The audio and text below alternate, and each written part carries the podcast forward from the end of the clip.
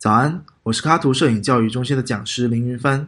今天是摄影早自习陪伴大家的第一千两百三十七天。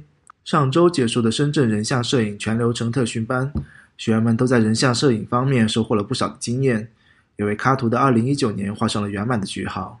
随后，我也分享了自己作为助教在课程中蹭拍的人像照片，并提到了通过造型遮挡、光影、角度来隐藏模特小姐姐的 baby face，但是没有展开细说。然后小花同学就在群里询问我具体的解决方案。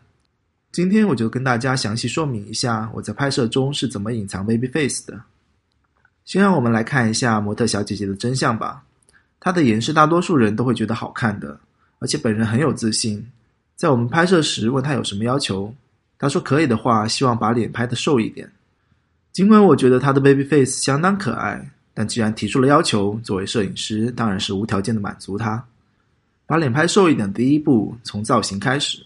我们请造型师将他的头发在脸的右侧放下，同时将左侧的头发收到耳后，然后从他的右侧进行拍摄，并示意他看向左侧。这样，我们就成功利用头发对脸颊进行了物理性遮挡。反之，如果我们再把头发收到耳后的左侧拍摄，就会像上一张照片一样暴露真相。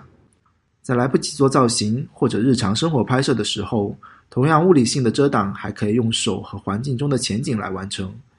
女生捧脸应该是比较常见的招数吧。环境中的前景遮挡则需要摄影师多多观察。拍摄时建议多种遮挡方式配合使用，可以避免画面产生重复感。讲过了遮挡，让我们回到摄影中的光影艺术。经典的伦勃朗光是人像摄影课程中必然被提起的。它可以提高人物脸部的立体感，也能起到瘦脸的效果。最重要的是，给了耳朵出镜的机会。棚拍的时候，伦勃朗光的布光方式就是必修课之一。但只要我们细心观察，在生活中随处可见斜着射向我们的自然光。这时候，请模特站过去，稍微调整一下姿势，就会出现我们熟悉的伦勃朗光。为了更大程度利用伦勃朗光的瘦脸效果，我们可以把镜头移到脸部阴影的一侧，亮部的脸颊随着角度的改变被自然转向照片的背面，顺势把 baby face 悄悄地藏到阴影里，在视觉感受上，脸部的面积就大大缩水了。瘦脸就是这么的自然而不做作。最后还有一点是拍摄角度的选择。其实，在讲遮挡和光影时，我们都有通过拍摄角度的选择来达到更好的拍摄瘦脸效果。在棚拍时，摄影师可以站桩输出，通过调整灯光和模特来完成拍摄；在外景时，则需要我们勤劳一点，调整自己的机位和拍摄角度。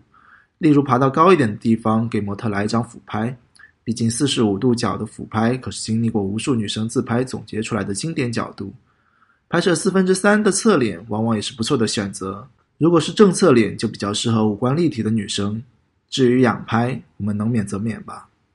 好了，现在我们来总结一下今天的瘦脸方法：通过造型、前景等方式进行物理遮挡，利用光影艺术的效果影响视觉感受，灵活走位选择更适合的拍摄角度。三个方法综合使用，就能顺利完成小姐姐把脸拍瘦一点的要求了，而不是通过后期 P 瘦一点。今天是摄影早自习陪伴大家的第一千两百三十七天，我是林云帆，每天早上六点半，微信公众号“摄影早自习”，不见不散。